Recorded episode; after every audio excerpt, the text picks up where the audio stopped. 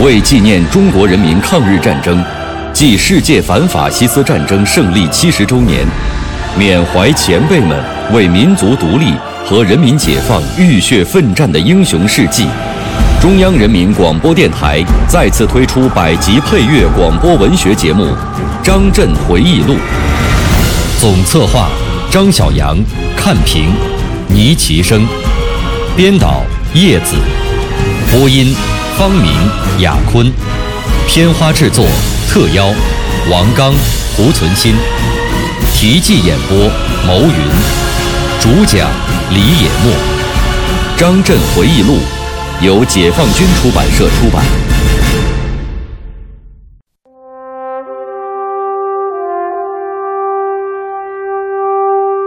在三十三天的反扫荡作战中，我四师部队两袭马公店，三打金锁镇，围攻四县城，坚守朱家港，破击四零公路，给日伪以很大打击。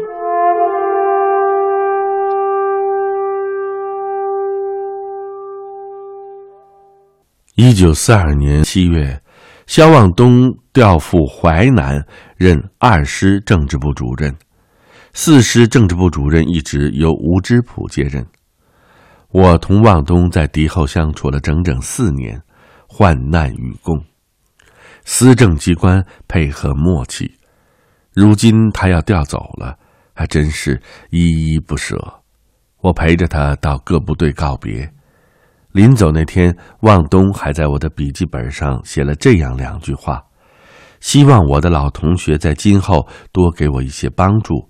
并祝工作顺利，身体健康。一九八九年，望东同志因病永远离开了我们，我一直很怀念他。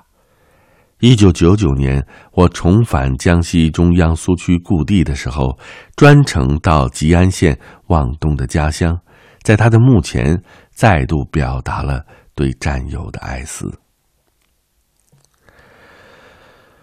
随着淮北、苏皖边区的不断巩固与扩大，敌后游击战争的广泛开展，对日伪据点的连续拔除，使得日本侵略军惶恐不安，视之为心腹之患，频繁的扫荡我边区。其中规模最大的一次是一九四二年的冬天，十一月十三日，根据地周围的。驻徐州蚌埠嘉山一带的日军第十七师团、第十三独立混成旅团各一部及伪军第十五、二十八师等部，共七千六百多人，在骑兵、坦克、汽艇、飞机的配合下。由泗县宿迁、睢宁、淮阴、盱眙等地出动，分五路向我淮北苏皖边区扫荡，合击我中心区半城。根据地党政军民全力以赴，展开了三十三天的反扫荡斗争。十一月十四日晚上，子辉、雪峰主持召开了军政委员会会议，研究确定了。此次反扫荡的战役方针，其要点是：第一步，主力跳出敌之合围圈，但遇到有力的打击目标也不放过；第二步，在敌之来路的侧翼与后方实行破击战，但是要注意敌军的反噬；第三步，袭击拔除敌军在我根据地内建立的据点，特别要注意阻敌建立据点。或称其立足未稳及努力拔除之。敌军大规模扫荡开始后，我们首先呢，把主力转移了，跳出了日伪军的包围圈。地方武装就地坚持游击战争，组织民兵空射清野，铲除汉奸，破坏道路。我们在日伪军的包围圈外昼伏夜出。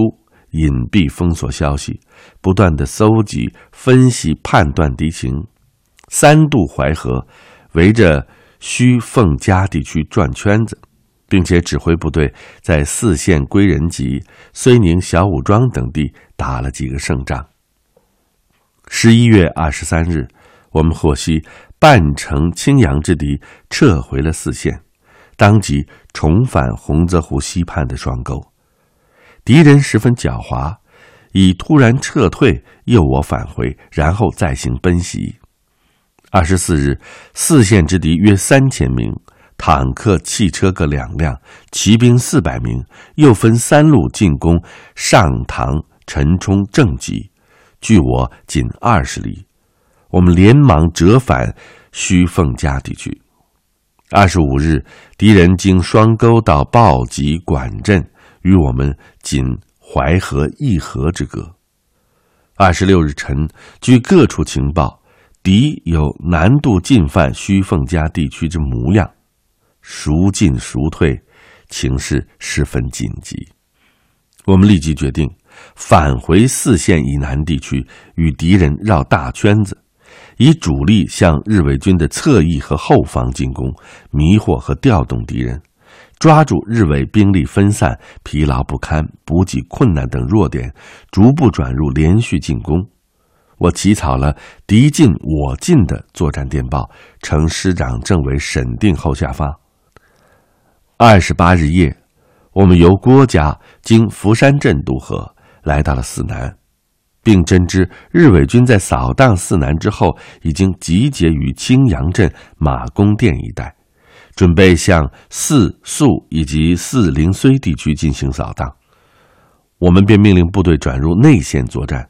首先以十一旅夜袭四南马公店，抓住了敌人的弱点，又打了一个胜仗，毙伤日军六十多人。十二月初，反扫荡进入了第三阶段，敌伪军。控制了青阳镇、马公店、金锁镇以及四宿公路一线各据点，改进攻为退守。根据敌我态势，我们决定，首先以九旅一部歼灭金锁镇之敌，而另一部呢，袭扰归仁集、青阳镇的敌人。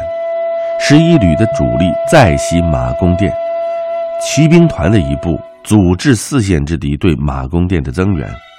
淮北军区一部攻打洋河之敌，以策应我主力部队夺取金锁镇。九旅旅长韦国清接到命令之后，指挥二十六团强袭青阳镇敌据点，歼敌一部，并撤至宿迁以南的朱家岗，准备配合主力攻打金锁镇敌据点。十二月九日晚上。驻青阳镇、归仁集、金锁镇等地的日伪军一千五百余人，分三路合击朱家岗。二十六团团长罗应怀率部扼守村落虚寨，与敌反复肉搏，血战近日。后来，在韦国清旅长率领的骑兵团二大队的策应下，杀出重围。这一仗共毙伤日伪军近二百人，但是。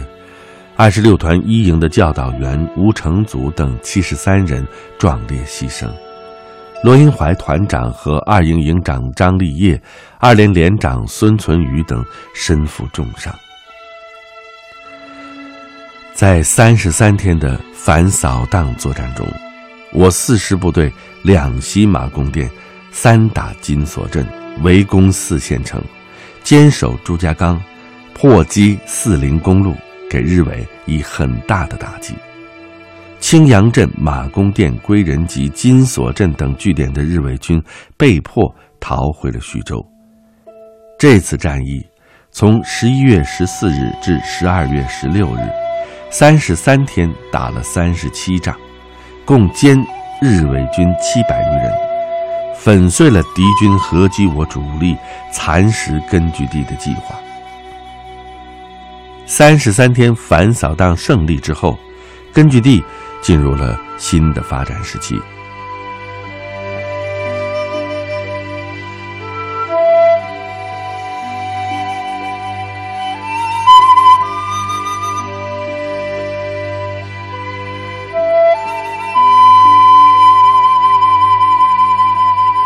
根据中共中央的指示精神，实行党政军民一元化领导。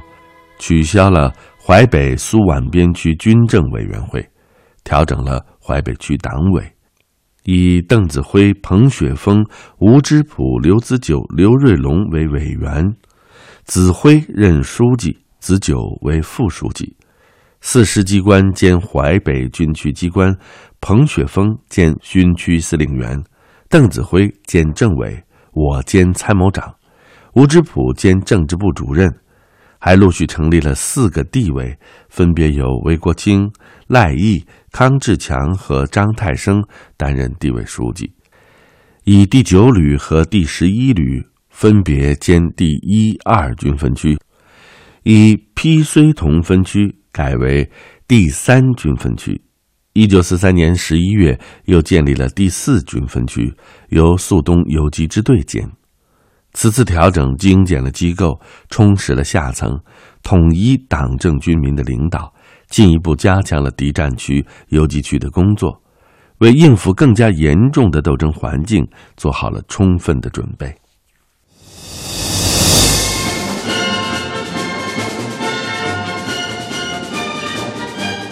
一位历经烽火八年的将军的回忆，一曲中国人民军队长缨在手的颂歌。俱往矣，数风流人物，还看今朝。他在硝烟弥漫的岁月里，百炼成钢。我是蒲存昕，我是王刚。您现在收听到的是百集广播纪实作品。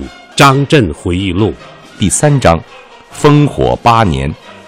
题记演播：牟云，主讲人李野墨。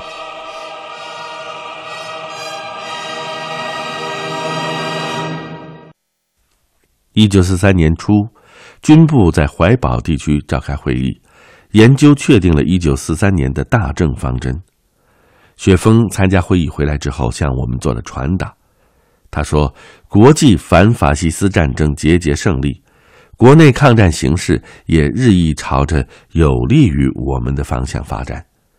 日本帝国主义北进与南进的战略均遭碰壁。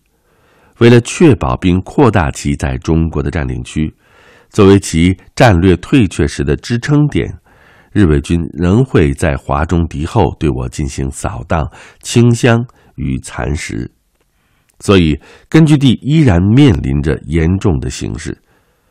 去年底，日伪对我苏北、淮北等地的大扫荡，就充分说明了这一点。现在，军部已经从苏北转移至淮南。近来，日伪军又向大别山地区发起了进攻，并在我各个解放区的边缘步步为营，设立据点。综合运用政治、经济与军事等多种手段，企图进一步蚕食我根据地。我们绝不可以掉以轻心。对国民党顽固派的斗争任务也十分繁重。金浦路西的顽军王仲廉部欲乘机再度越金浦路东进。苏北的韩德勤部又由东向西进逼，企图夹击我第四师于洪泽湖以西地区。我们对会议的精神进行了认真的学习，认为随着日军的节节失败，其兵力不足、后方空虚的矛盾将更加突出，对根据地的扫荡与蚕食将交替进行。我们应该根据斗争的新特点来确定对敌斗争的方式方法，为粉碎国民党顽固派王仲廉与韩德勤部东西对进的企图，应该加强对萧县、宿县、铜山、灵璧等地区的部署，牵制住西面的王仲廉，先集中力量解决东面的韩德勤，改变两线作战的不利局面，为我们向西发展。解决后顾之忧。三月初，韩德勤部再次侵占淮海区的李仁集、程道口等地，我方以抗战大局为重，小以民族大义劝其退出。但是韩执迷不悟，并且于三月十四日亲自率领第八十九军独立第六旅、保安第三纵队等部。西渡运河，深入我淮北抗日根据地中心区之金锁镇、界头及山子头一带，企图在洪泽湖畔建立新的反共基地。韩还派出一个旅的兵力直趋灵璧以北，接应王仲廉部。这个时候，王仲廉部先头部队三个团也越过金浦路，日夜兼程向东进犯。面对着严峻的形势，彭师长、邓政委和我商量，并向军部建议，立即发起攻坚韩德勤部的战役。同时，我们派九旅侦察科科长杨勋和界头集区区长杀猪宰牛，以慰劳的名义前去侦察韩部的具体部署。军部同意了我们的建议，决定以我师九、十一旅。和三十七旅等部集中力量发起打韩战役。三月十六日，我随雪峰指挥同志率前梯队先到旅集，与九旅研究情况，令其加紧准备，并决定于三月十七日夜发起自卫反击作战。第二天，雪峰与我在大杨庄召集各旅首长开会。进一步研究，确定攻击时间和区分攻击目标。为了不让敌人漏网，我们商定白天发起攻击。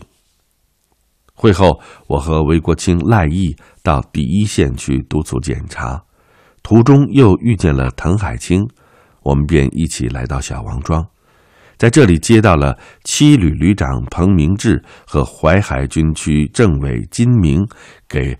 雪峰子辉同志的来信，请求领受任务。我乃函告七旅，我师已准备白天发起攻击，请他们速来参战。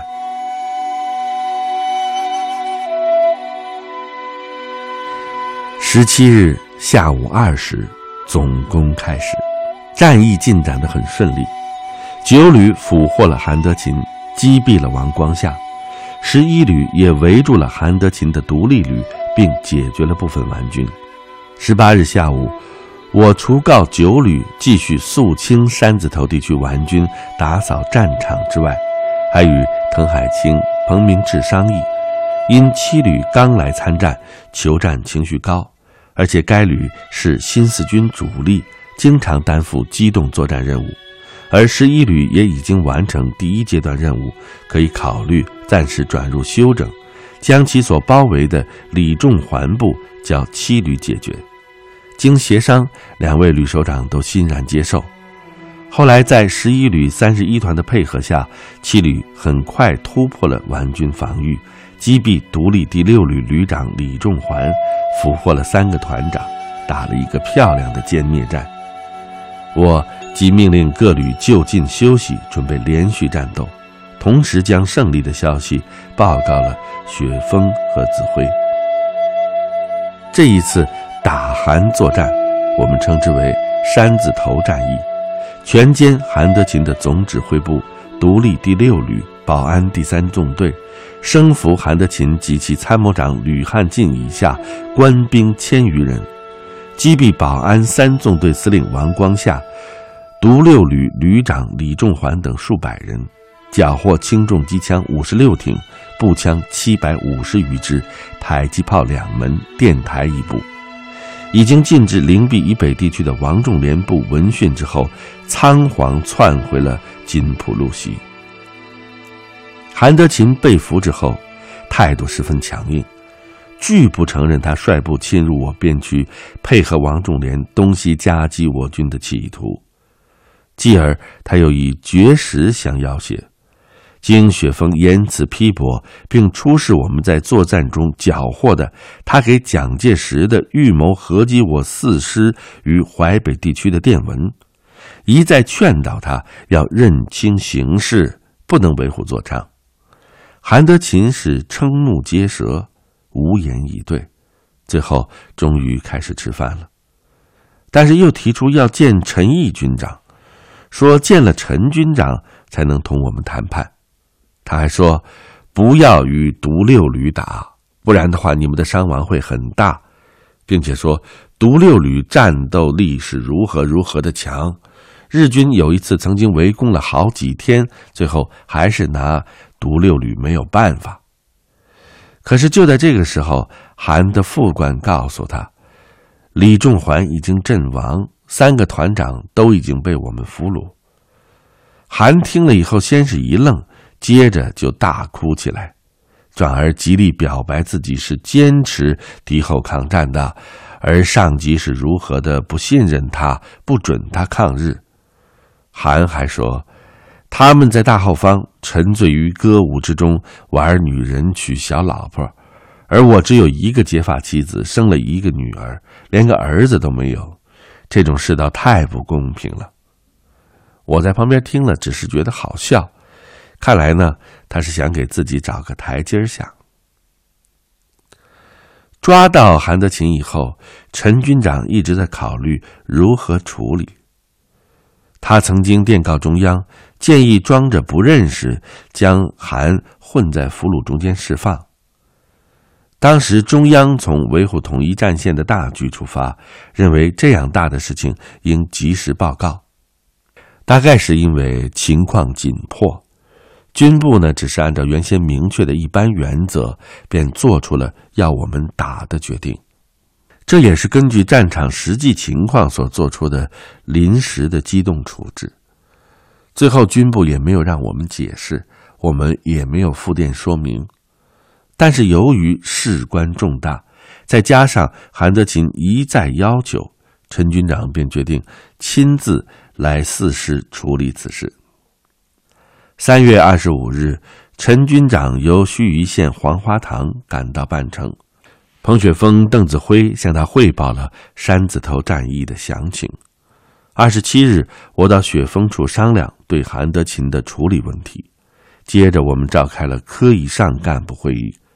陈军长说：“根据中央的指示。”为了争取韩德勤与我军合作抗战，阻止顽军再度东进，决定发还其部分人枪，划定其活动地区，礼送出境。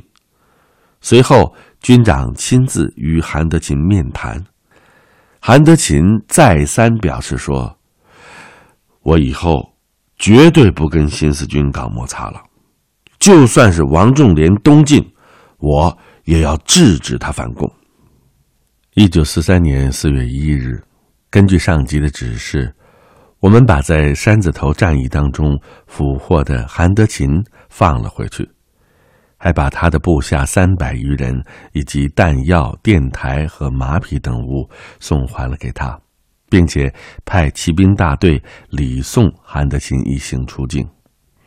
韩德勤在离开师部的时候，看到彭雪枫的小收音机，硬说是他的，非要拿走不可。实际上，这个小收音机是一个月前韦国清送给雪峰的。雪峰看韩德勤喜欢，也就送给他了。我和韩德勤的参谋长吕汉进商谈了具体条件，并报彭师长邓政委审定。四月四日。彭雪峰代表陈军长与对方正式签署了会谈备忘录，双方商定此次战斗情况不公布，山子头事件遂告结束。此后国民党顽固派东西对进合击我新四军的行动就彻底瓦解了。